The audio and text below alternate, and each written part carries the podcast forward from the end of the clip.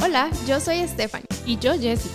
Hemos pasado mucho tiempo estudiando, preparando, leyendo libros, asistiendo a talleres. Somos unas completas apasionadas por el crecimiento personal. Y ya es hora de utilizarlo. Estamos aquí para conversar sobre lo fácil que puede ser vivir la vida que deseamos. Cómo no todo tiene que ser una lucha. Y para aprender acerca de todas las posibilidades que existen. Esto es Libertad de adentro hacia afuera. Bienvenidos, este es nuestro episodio número 14 y hoy vamos a conversar de algo que se las trae conmigo, del dinero. Algo, un medio necesario en este mundo que en realidad me ha, me ha marcado. Ya vamos a ver más adelante si positiva o negativamente o, o si ninguno de estos términos aplica, pero de que tengo que trabajar mi relación con él, tengo que trabajarla. Y he venido haciéndola pues desde hace un tiempo para acá. Bueno, desde hace tiempo sabemos que este es un tema que sí o sí tenía que tener su propio episodio porque es un tema en el que las personas más encadenadas o más cosas por liberar tenemos. Eh, no puedo hablar por todo el mundo, pero la mayoría sí tenemos bastantes cosillas por ahí que tenemos que sacar a la luz y liberar. Y que a veces ni siquiera sabemos que las tenemos. Y que a veces ni siquiera sabemos que las tenemos. Mi, mi relación con el dinero, como usted dice, me gusta muchísimo ese término porque yo he aprendido a verlo así, en que es una relación.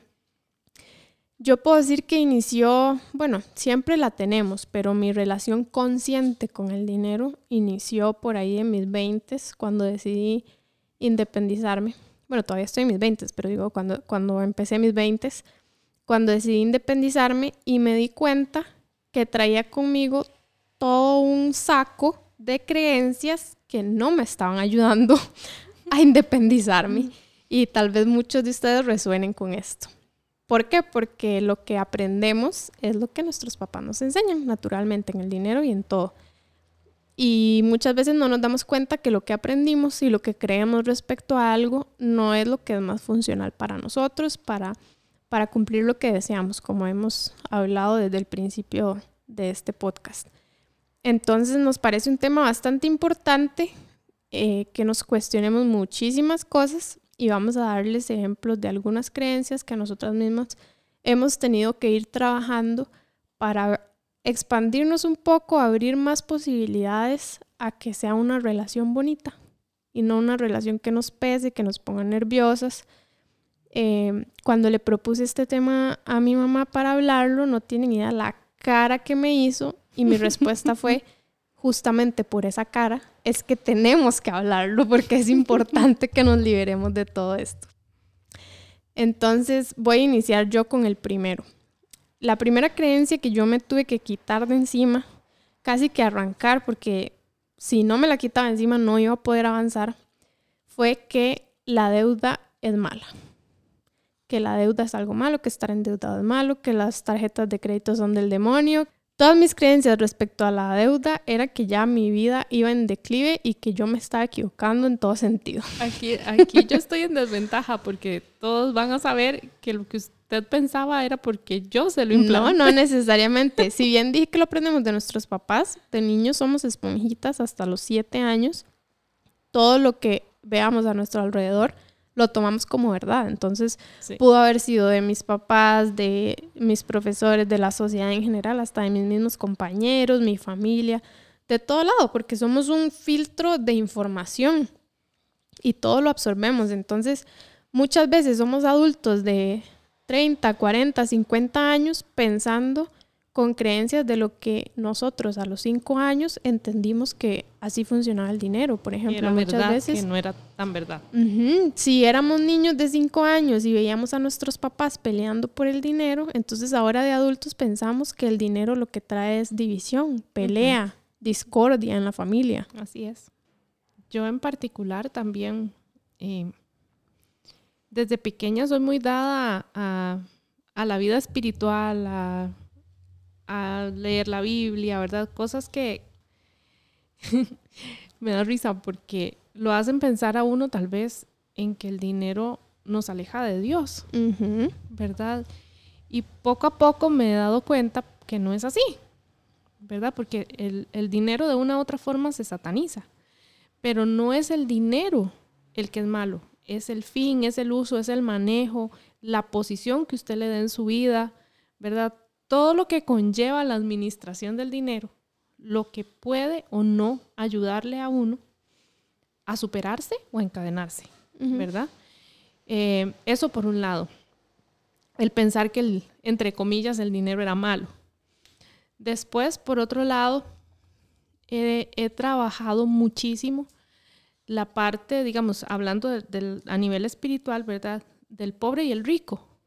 Esa analogía que se hace muchas veces de que el, el, pobre es el que se gana el cielo y que el rico no. Pero hay que tener mucho cuidado, ¿verdad? Porque ¿de qué estamos hablando? A mi criterio no estamos hablando de dinero. Estamos hablando de riquezas espirituales. Estamos hablando de pobrezas espirituales. ¿Por qué se abre la posibilidad al, al que se reconoce pobre espiritualmente, porque abre la puerta para ser enriquecido. ¿Verdad? Voy, he, venido trabajando ciertas cosas a nivel personal, que conste esto es un criterio personal, ¿verdad? Y, y no aplica para todos, ni necesariamente tiene que ser la verdad.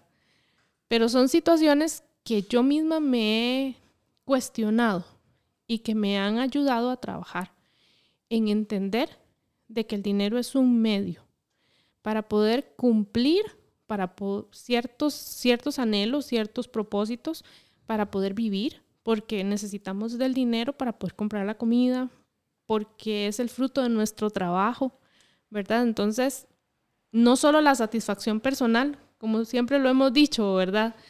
Somos mentes, alma y, y cuerpo. Entonces necesitamos un equilibrio a todo nivel no solo nos alimentamos en la parte espiritual, necesitamos cosas materiales también.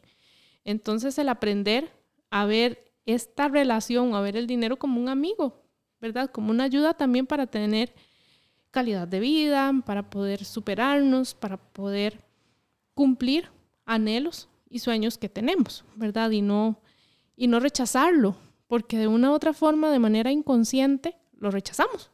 hay demasiadas cosas que quiero decir con todo lo que dijo. Ok, voy a ordenarlo. lo primero... Espero haberlo comunicado bien porque me cuesta a veces un poco expresar lo que pienso. Sí, eh, pero, pero quiero decir, o sea, me dio como muchas, muchas aristas. Lo primero que dijo de que el dinero es un medio.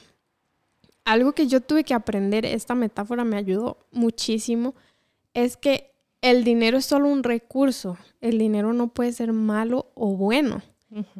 Y la metáfora que me ayudó es que si tenemos un cuchillo, por ejemplo, el cuchillo en sí es solo un objeto, es solo un recurso que yo tengo. El cuchillo no es malo o bueno. Yo puedo utilizarlo para hacer una acción mala, si yo la considero mala, como por ejemplo, no sé, acuchillar a alguien, o puedo hacer una acción buena, si yo la considero buena, como cocinarle una cena a mi familia. Entonces, es solo una herramienta, es solo un recurso, no, no, no puede tener bondad o maldad dentro de él. Sí puede absorber la, energía que venga de mí o de la persona que esté utilizando ese recurso. Entonces, por ahí les dejo esa metáfora por si les ayuda a, a pensarlo de esa forma. Por otro lado, hubo un momento donde dijo, el dinero es fruto de nuestro trabajo. y perdón si siente que la voy a exponer, pero precisamente ese es una de las creencias que yo me tuve que quitar. Pensar que hay que trabajar y trabajar y trabajar y trabajar para tener dinero. Entonces, estos son los momentos donde nos quemamos, donde pensamos que si no tenemos dinero suficiente, entonces tenemos que trabajar más, turnos extra, ¿qué otra cosa me invento? Voy a agarrar un segundo, un tercero, un cuarto trabajo y no, el dinero puede venir de muchísimas formas. Si no, entonces no nos encontraríamos monedas en la calle, por ejemplo. Esto es un, es un ejemplo muy simple y sí me podrán decir, sí, pero eso es una moneda de cinco colones, no, no son el millón de colones que necesito para pagar esta deuda. Sí, pero es que por eso es una relación con el dinero. Si vemos cinco colones en la calle como poca cosa, pero un millón de colones en una bolsa como mucho, ahí ya estamos fallando.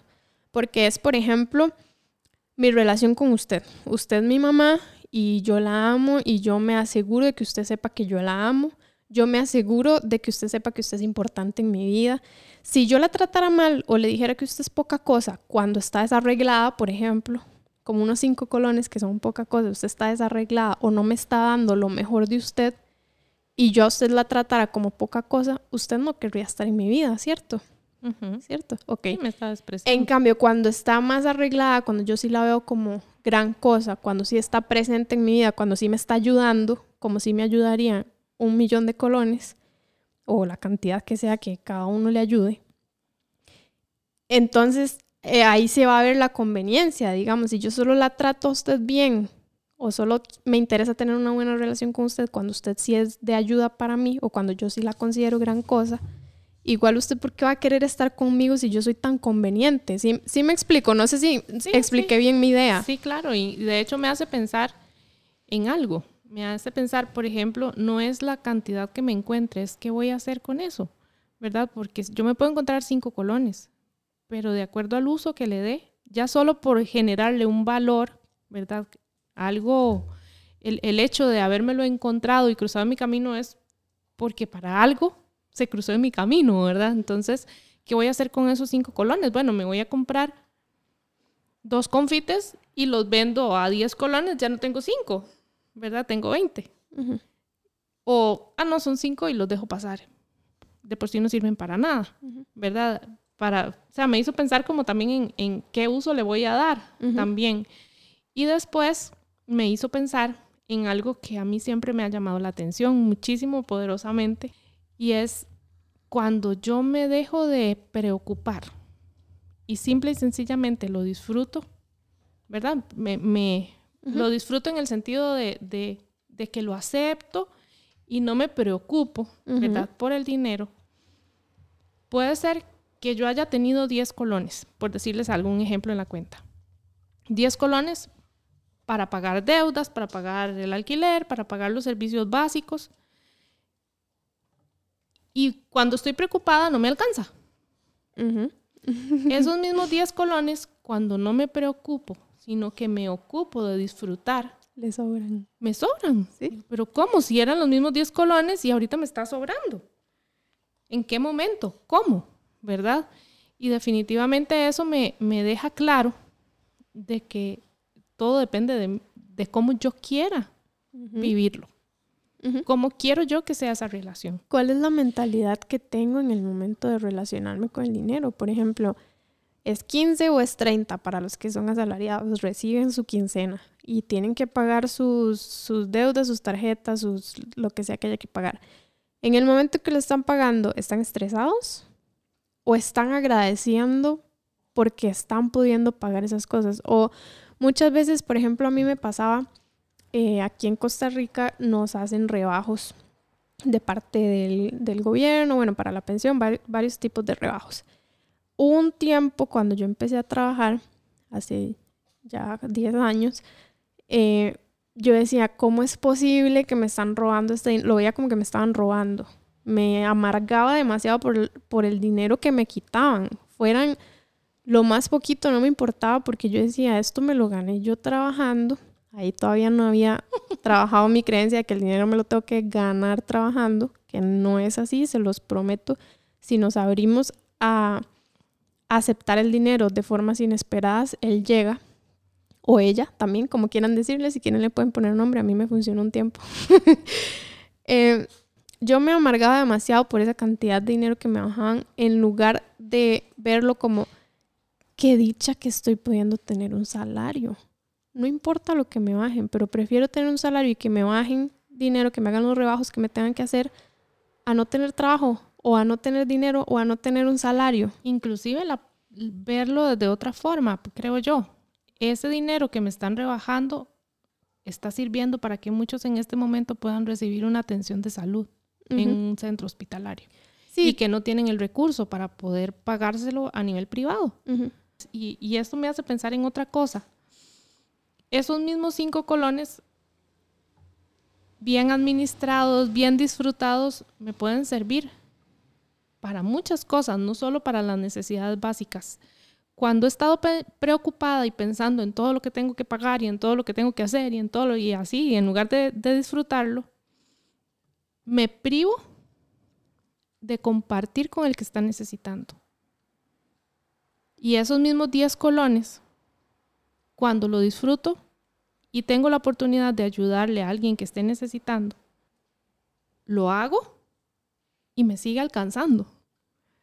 No sé si me explico lo, que les quiero decir y, y, se los explico con 10 colones porque tal vez es lo más fácil, pero, pero me llama poderosamente la atención y aquí pues, pues no puedo evitar hacer referencia al dejarme cuidar, ¿verdad? Yo creo en, la, en, en, ese, en ese cariño, en ese cuidado que Dios me da, que Dios me tiene, ¿verdad? Y que Él provee todo lo que yo voy a necesitar y que ha puesto todo lo que hay a mi alrededor para que yo pueda estar bien. Pero depende de mí si yo me quiero dejar ayudar. Sí, eso es a través también del, trabajo interior. Porque muchas veces los recursos están ahí, es que ya somos seres abundantes por naturaleza. Ahí está todo. Entonces, lo que tenemos son puros condicionamientos, bloqueos que no nos dejan ver que ya somos abundantes. Y sabemos que este es un tema un poco controversial porque podrán decir, y sí, todas las personas que se están muriendo de hambre seguro están escogiendo morirse de hambre. No, yo no estoy diciendo eso, pero sí hace falta conciencia. Y esto lo digo con toda seguridad. Correcto. Hace falta conciencia y si realmente trabajamos, ok, ¿qué es lo que me está impidiendo ver mi propia abundancia? Les juro que la abundancia aparece.